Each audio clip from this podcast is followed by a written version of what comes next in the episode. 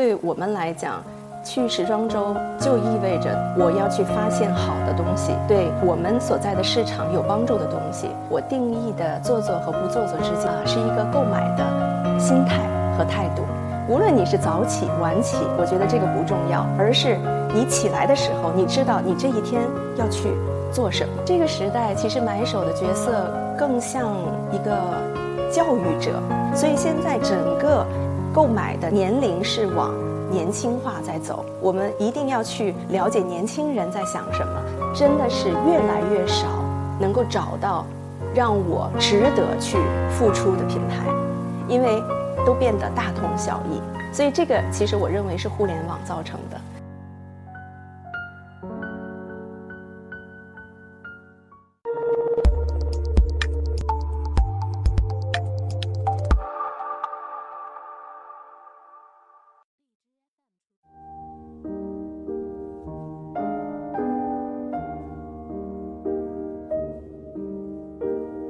我英文名字叫李寇陈，中文叫陈鹏。二十岁的时候，啊，就出国去了日本，在那边学习的是整体形象造型，学习了生活造型学科，它是两个两个不同的学校。又去学习了艺术，啊，后来才回国发展。创办了第一家整体形象造型工作室，同时呢又做了第一家买手店。其实无外乎是为了啊支撑到我当时做这个艺人的造型啊，还有广告大片的拍摄，还有很多媒体的封面拍摄的一个啊产品的支持。因为在当时那个时代回国发现，其实真的没有什么好的品牌和产品去使用。那么到了零五年呢，又觉得说整个市场其实慢慢啊将会有更多。多的国际上的二线的品牌进入到中国市场，觉得我们其实在这个领域中是非常匮乏一个专业的，能够帮助到这些国际品牌进入中国市场的时候，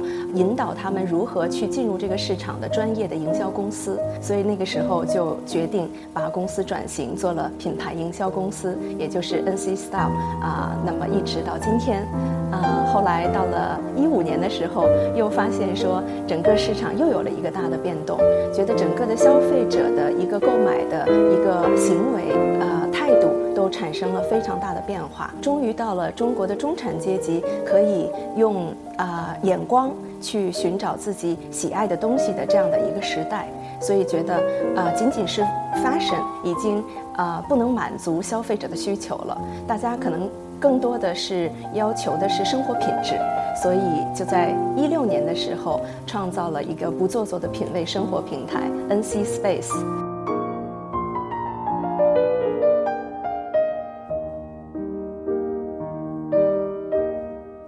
事实上，对我们来讲，去时装周就意味着是我要去发现好的东西，去发现新的对。可能我们所在的市场有帮助的东西，所以整个做了这么久，在这个行业中真的是非常非常艰辛，因为这个行业真的叫做三百六十五天无停歇的一个行业。其实我定义的做做和不做做之间，我觉得它仅仅是一个态度的不同，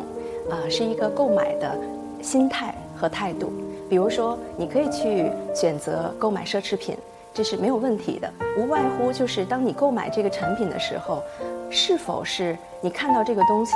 你突然间一下子就发自内心的觉得，哎呀，这个东西就是我的，啊，我现在非常需要这样的一个东西，或者说，啊，我就是因为喜欢它身上的某一个亮点，我觉得是跟其他的设计是不同的，而产生这个购买欲望。或者说，你是因为看到了某某广告，觉得某个明星买了这个东西，其实这是完全的不同的一种购买心态，对吗？所以前者我把它定位为是不做作的购买，那后者就变成了一个做作的购买，因为你并不是在针对你自己的需求去产生一个购买，而是因为你把它当做了一种可以标榜的，或者说可以炫耀的东西去购买。所以其实你去买便宜的，到淘宝上去淘货也是没有问题的，因为我也在淘宝上买东西，我甚至于不需要看到实物，因为我买东西也是要在网上看图片嘛，跟大家是一样的。但是我就可以通过这个图片，首先看到的是它的质感，呃，然后这个质感其实真的是从很多细节是可以感感觉得到的。然后质感再加上它的功能性，因为我去买这个东西一定是有功能上的需求，对吗？同时我在看它的价位，那我觉得这个价位是跟我看到它的质感和它的设计感是成正比的，那我觉得就 OK。如何去挑选到适合自己的服饰？最主要的，我认为还是从面料开始挑选。因为面料是跟一个人的气质、气场是最有结合的一个东西，最能够表现出一个人的特质的。那么在这个之后，你再去挑选适合自己的颜色，因为颜色是跟肤色相关的，是跟甚至于说有的时候变一个发型，你就会要变一种风格，对吗？那么最后才是挑款式，因为前边两个东西如果都不符合的话，你光是挑选了那个所谓的爆款，是没有意义的。但是我觉得，无论你是属于哪一类人，其实你都是有自己的一个生活态度的。那这个生活态度，它其实支撑着你。如果你知道自己的这个风格了，其实它会帮助到你很清晰，我每一天如何去度过，如何去珍惜每一寸光阴。所以，无论你是早起晚起，我觉得这个不重要，而是你起来的时候，你知道你这一天要去。做什么？我觉得在这个时代，其实买手的角色更像，呃，一个教育者。那么，特别是在这近五年中，我觉得变化是最大的。那其实作为买手啊，我觉得更多的应该是把正确的这种品牌的观念，或者说好的东西去分享给消费者。真正的买手应该凭借的是眼光，去挖掘那些即将。啊，成功的品牌，我当然知道这个产品定来，那肯定在这个市场中已经产品的知名度够大，那消费者肯定从购买的心理来讲，它是啊蠢蠢欲动的，它会产生很大的销量。但是与此同时，你也要考虑的是说，OK，如果我仅仅去做这样的产品，那那些很努力在做事情的设计师，谁去帮他们？谁去发现他们？他们的机会从哪儿来？我觉得作为买手，更多的应该做的是发现。所以现在整个购买的年年龄是往年轻化在走。所以对于品牌的营销的角度来讲，我们一定要去了解年轻人在想什么，年轻人他们是对什么样的话题感兴趣，然后把这样的有意思的点去融入到品牌的营销中。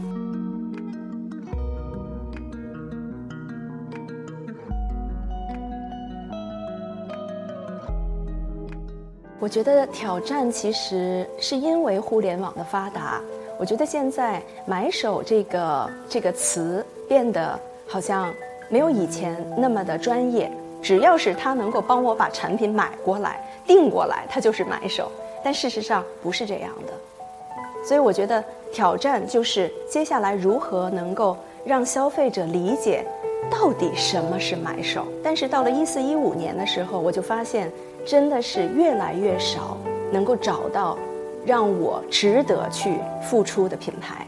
因为都变得大同小异。所以这个其实我认为是互联网造成的，因为这个时代的信息的一个啊速度之快。可能今天这个品牌一露出什么，明天就有其他的品牌抄袭，对吗？这个时代完全是变成了一个就是在互相抄袭的一个一个状态。其实以前我们在九十年代购买奢侈品的时候，真的是抱着对每一个品牌定位清晰，而且是你每买一个品牌中的某一件单品的时候，你都是一种非常荣耀的感觉，觉得说，哎呀，我终于拥有了谁家的什么东西。你是有一种。觉得啊，我要留一辈子的那种对这个产品的喜爱度，但是现在真的是看到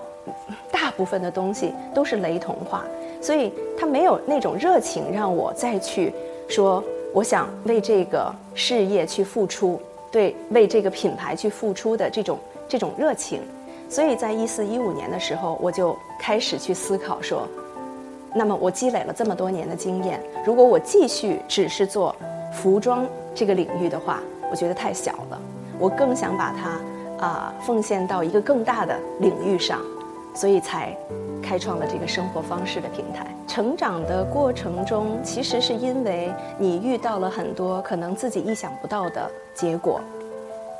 然后才会悟到一个新的东西。所以这个叫成长，对吗？但是我觉得，你通过这个成长的过程中，通过了很多的经历之后，其实你应该能够体会到很多让自己稳下来的一些方式方法。那这个如何让自己稳下来？其实我觉得就是一个自信、建立自信的一个过程。这个过程的一个转变，其实慢慢慢慢，当你学会了去聆听别人的时候。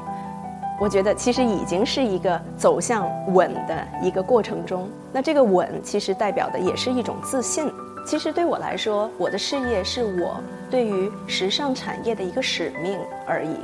嗯，我觉得使命是大过一切的，对于我的人生来讲。所以这个东西可能跟我的家庭就是它没有什么可衡量的地方，因为我有非常我爱的事业，有非常多我爱的朋友。啊，就是我从来没有觉得它是一个很孤单的一个事情，但是任何事情都让它随缘，嗯，结果是最好的。